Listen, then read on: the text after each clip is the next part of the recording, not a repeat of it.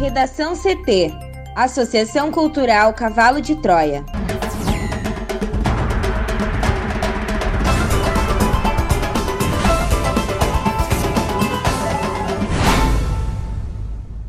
Agora, no Redação CT. Ibama determina recolhimento de todas as brigadas de combate a incêndio no país. Brasileiro que morreu após testes recebeu placebo e não a vacina de Oxford, segundo TV. Senado aprova Cássio Marques, novo ministro do STF, por 57 votos a 10.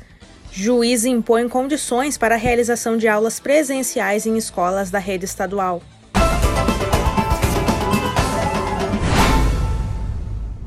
Eu sou a jornalista Amanda Hammermiller, este é o Redação CT, da Associação Cultural Cavalo de Troia. Tempo seco em Porto Alegre, a temperatura é de 23 graus. Boa tarde. Hoje o sol ainda aparece em todo o Rio Grande do Sul, mas há condições para chuva fraca e isolada durante a tarde na região metropolitana, na Serra, no litoral, na Campanha e na região sul do estado. Em Porto Alegre, a variação térmica fica entre 18 e 26 graus. A previsão do tempo completa daqui a pouco. Um acidente matou um homem de 65 anos na tarde desta quarta-feira na BR-116, em Pelotas, na região sul do estado. O caso foi registrado por volta das 16 horas no quilômetro 477 da estrada, 10 quilômetros antes do trevo de São Lourenço do Sul. De acordo com a Polícia Rodoviária Federal, o acidente envolveu uma Toyota Hilux que tracionava um trailer.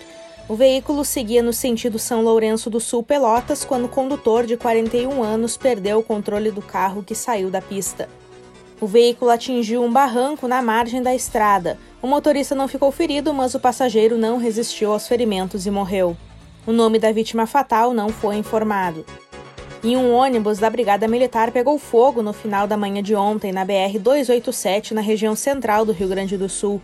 O caso foi registrado no quilômetro 265 da rodovia entre Santa Maria e São Pedro do Sul. De acordo com o Corpo de Bombeiros de São Pedro do Sul, o veículo trafegava pela rodovia quando o condutor percebeu que o veículo estava com problemas. Somente o motorista estava no ônibus. Ele conseguiu escapar sem ferimentos. A suspeita é de que as chamas tenham começado no motor. O fogo consumiu todo o veículo. Segundo os bombeiros, o ônibus pertence ao batalhão de polícia de choque. Polícia Federal faz operações contra doleiros que atuavam no mercado paralelo no Rio Grande do Sul. Mais informações com a repórter Juliana Preto. A Polícia Federal deflagrou na manhã desta quinta-feira uma operação no Rio Grande do Sul para apurar crimes contra o sistema financeiro nacional. Conforme a investigação, os crimes eram praticados por doleiros que atuam no estado em apoio a grupos criminosos. A ação conta com auxílio da Receita Federal, os nomes dos alvos ainda não foram divulgados. Cerca de 40 policiais cumprem nove mandados de busca e apreensão em duas cidades. São sete mandados em Porto Alegre e dois em Instância Velha. Os locais são escritórios e residências dos investigados que, segundo a PF, estariam agindo informalmente como negociadores de câmbio. Um dos doleiros alvo da ação operava junto com contrabandistas de cigarros no estado. O grupo era investigado em outra operação da Polícia Federal. São apurados os crimes de atuação irregular no mercado de câmbio e de evasão de divisas. A coleta e análise do material apreendido poderão apontar outros crimes praticados pelos envolvidos. Segundo a Polícia Federal, o mercado ilegal de câmbio, além de causar prejuízo ao sistema financeiro nacional e à ordem tributária, está ligado muitas vezes à lavagem de dinheiro e a operações de descaminho e contrabando. A operação é chamada de formigueiro devido à grande incidência de casos similares no Rio Grande do Sul. Isso ocorre devido à condição geográfica do estado, que tem diferentes áreas de fronteira. Ibama determina recolhimento de todas as brigadas de combate a incêndio no país. O Ibama deu ordem para que todos os agentes de combate a incêndios do órgão ambiental em campo no país voltem imediatamente para suas bases. A ordem partiu da Diretoria de Proteção Ambiental, que opera o Centro Nacional de Prevenção e Combate aos Incêndios Florestais. Em ofício, Ricardo Viana Barreto, o chefe do Centro Especializado Preve Fogo do IBAMA, determinou o recolhimento de todas as brigadas de incêndio florestal do IBAMA para suas respectivas bases de origem, a partir da meia-noite do dia 22 de outubro de 2020, onde deverão permanecer aguardando ordens para a atuação operacional em campo. O documento foi encaminhado para todas as bases do órgão às 7 horas e 31 minutos da noite de quarta-feira e atinge as bases que atuam em todas as regiões do país, incluindo o Pantanal e a Amazônia. O Ibama encara uma queda de braços com o Ministério da Economia, alegando que tal órgão tem segurado a execução financeira do orçamento do Instituto no final de agosto, o ministro do Meio Ambiente, Ricardo Salles, chegou a informar que, por causa de bloqueios financeiros para o IBAMA e Instituto Chico Mendes, seriam interrompidas todas as operações de combate ao desmatamento ilegal nas duas regiões e também no restante do país. A paralisação chegou a ser oficializada, mas poucas horas depois o governo voltou atrás. O vice-presidente Hamilton Mourão chegou a declarar que não havia nenhum bloqueio e que Salles tinha se precipitado. O Ibama, até o momento, não se manifestou sobre o assunto. Para o Redação CT, Juliana Preto. Brasileiro que morreu após testes recebeu placebo e não a vacina de Oxford, TV. Juliana o brasileiro que participava como voluntário dos testes da vacina de Oxford contra o coronavírus e que morreu na última quinta-feira, dia 15 de outubro, não teria recebido a imunização, de acordo com a TV Globo e a agência de notícias Reuters. As reportagens citam uma fonte que pediu para não ser identificada porque as informações sobre o estudo não são públicas. De acordo com a publicação, o homem faria parte do grupo de controle comparativo, que recebe um placebo e não a dose do imunizante. Durante os testes, pesquisadores e participantes do estudo não sabem a que grupo pertencem. A AstraZeneca afirmou que não pode comentar sobre casos individuais em razão da confidencialidade e das regras da pesquisa. O estudo terá prosseguimento, de acordo com a Reuters, uma fonte afirmou que o teste no Brasil teria sido suspenso se o voluntário que morreu fizesse parte do braço ativo do ensaio clínico, o que seria mais um indicativo de que a vítima não faria parte das pessoas que receberam o medicamento em desenvolvimento. Na segunda-feira, a Agência Nacional de Vigilância Sanitária foi formalmente informada pela Universidade de Oxford e pelo laboratório AstraZeneca, desenvolvedores da vacina. O homem que morreu é um médico de 28 anos que trabalharia na linha de frente do combate ao coronavírus em um hospital privado e em outro da rede municipal, ambos na zona norte do Rio de Janeiro. Ele participou do estudo no fim de julho, adoeceu em setembro e seu quadro se agravou. A Anvisa relata em nota que foram compartilhados com a agência os dados referentes à investigação realizada pelo Comitê Internacional de Avaliação de Segurança. Também ressaltou que, com base nos compromissos de confidencialidade ética previstos no protocolo, as agências reguladoras envolvidas recebem dados parciais referentes à investigação realizada por esse comitê, que sugeriu pelo prosseguimento do estudo. O Senado aprovou na noite desta quarta-feira Cássio Nunes Marques como novo ministro do Supremo Tribunal Federal. O nome foi indicado pelo presidente Jair Bolsonaro para a vaga aberta com a aposentadoria do ministro Celso de Mello. Teve 57 votos favoráveis, 10 contrários e uma abstenção.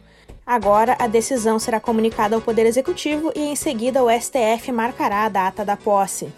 A votação no plenário da Casa ocorreu após cerca de 10 horas de sabatina do indicado na Comissão de Constituição e Justiça.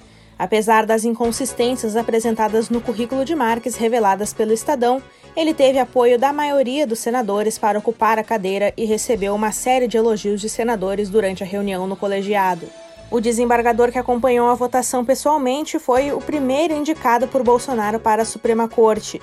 Questionado sobre as escolhas de seu nome, ele negou influências e disse que, até onde sabe, não houve interferências na decisão.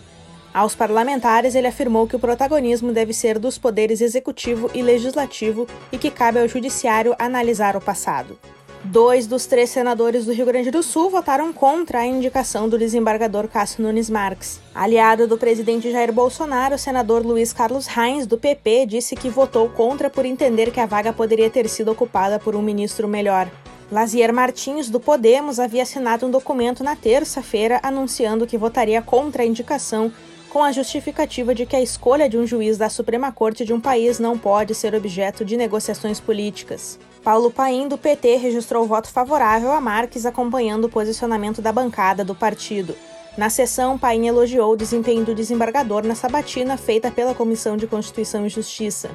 Nessa sabatina, o desembargador evitou se posicionar diretamente sobre a prisão após condenação em segunda instância e o inquérito do STF que investiga fake news contra integrantes da corte. A Rede Sustentabilidade protocolou nesta quarta-feira uma ação no Supremo Tribunal Federal para obrigar o presidente Jair Bolsonaro a assinar protocolo de intenção para aquisição de 46 milhões de doses da vacina Coronavac, produzida pela farmacêutica chinesa Sinovac, e em desenvolvimento no Instituto Butantan, em São Paulo. Mais cedo, na quarta, o presidente desautorizou o ministro da Saúde, Eduardo Pazuello, que havia anunciado o termo de intenções para a compra da vacina. A medida teria desagradado apoiadores do presidente que criticam a vacina chinesa e a reação motivou Bolsonaro a voltar atrás no acordo que ele próprio já havia avalizado. Para o partido, Bolsonaro agiu violando o direito à vida e à saúde com o objetivo de privar a população brasileira de uma possibilidade de prevenção da Covid-19 por puro preconceito ideológico ou até pior, por motivações estritamente políticas. Segundo o Instituto Butantan, a Coronavac demonstrou ser o imunizante em desenvolvimento no mundo com o menor índice de efeitos colaterais. Os dados de segurança levaram em consideração o acompanhamento de 9 mil voluntários que já foram vacinados na fase 3 de testes clínicos, o último antes da aprovação. Em fase similar de pesquisa está a vacina da farmacêutica AstraZeneca, desenvolvida na Universidade de Oxford. Apesar de ambas estarem no mesmo nível de avanço, o governo só voltou atrás no protocolo de intenções envolvendo a Coronavac. Nas redes sociais, Bolsonaro justificou a medida alegando que a vacina não foi comprovada cientificamente pelo Ministério da Saúde e certificada pela Anvisa. Nos bastidores, Bolsonaro avaliou que o ministro da Saúde, diagnosticado com coronavírus, se precipitou e não soube explicar após reunião virtual com governadores na terça-feira que uma eventual compra da vacina, seja ela qual for, ocorrerá somente após a aprovação da Anvisa.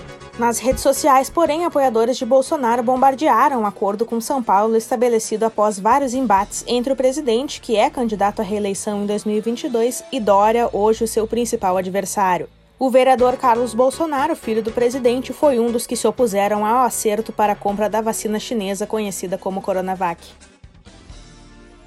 No Redação CT, agora a previsão do tempo com Juliana Preto.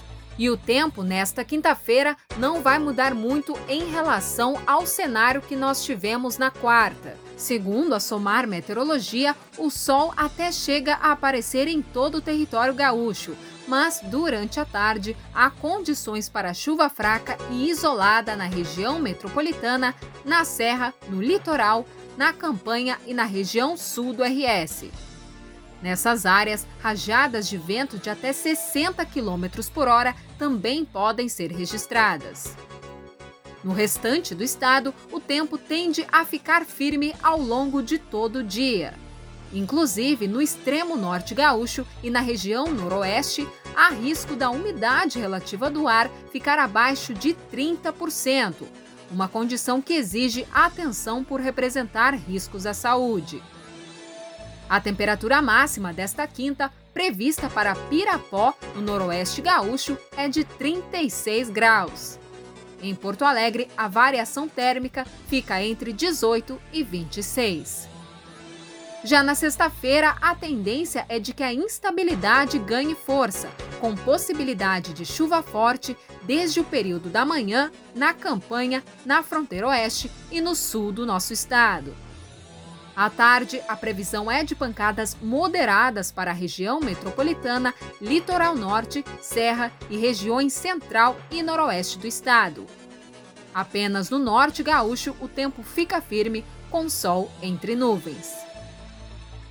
Obrigada, Juliana. Vamos para o bloco de educação. Atendendo a um pedido do CEPER, sindicato, um juiz de Porto Alegre concedeu liminar impondo condições para que ocorram aulas presenciais em escolas da rede estadual, que foram retomadas oficialmente nesta terça-feira. Pela decisão, só podem receber os alunos as instituições onde houver declaração de conformidade sanitária por parte de um agente do Estado e em que estejam disponíveis todos os equipamentos de proteção individual exigidos na legislação federal, estadual e municipal. Na mesma decisão, o magistrado determinou que as aulas só podem voltar em escolas que apresentarem um plano de contingência para o coronavírus, que precisa ser aprovado por um centro de operações local ou regional. A liminar não abrange as instituições de ensino particulares ou das redes municipais. Na ação, o CPERS, que representa os professores, havia pedido a suspensão imediata das aulas em toda a rede estadual, mas o pedido não foi acolhido. A decisão foi emitida pelo juiz Cristiano Vilhalba Flores, da terceira vara da Fazenda Pública da capital. De acordo com o sindicato, nenhuma escola atualmente cumpre os requisitos exigidos pela liminar e, por isso, as instituições que retomaram as atividades presenciais devem paralisá-las.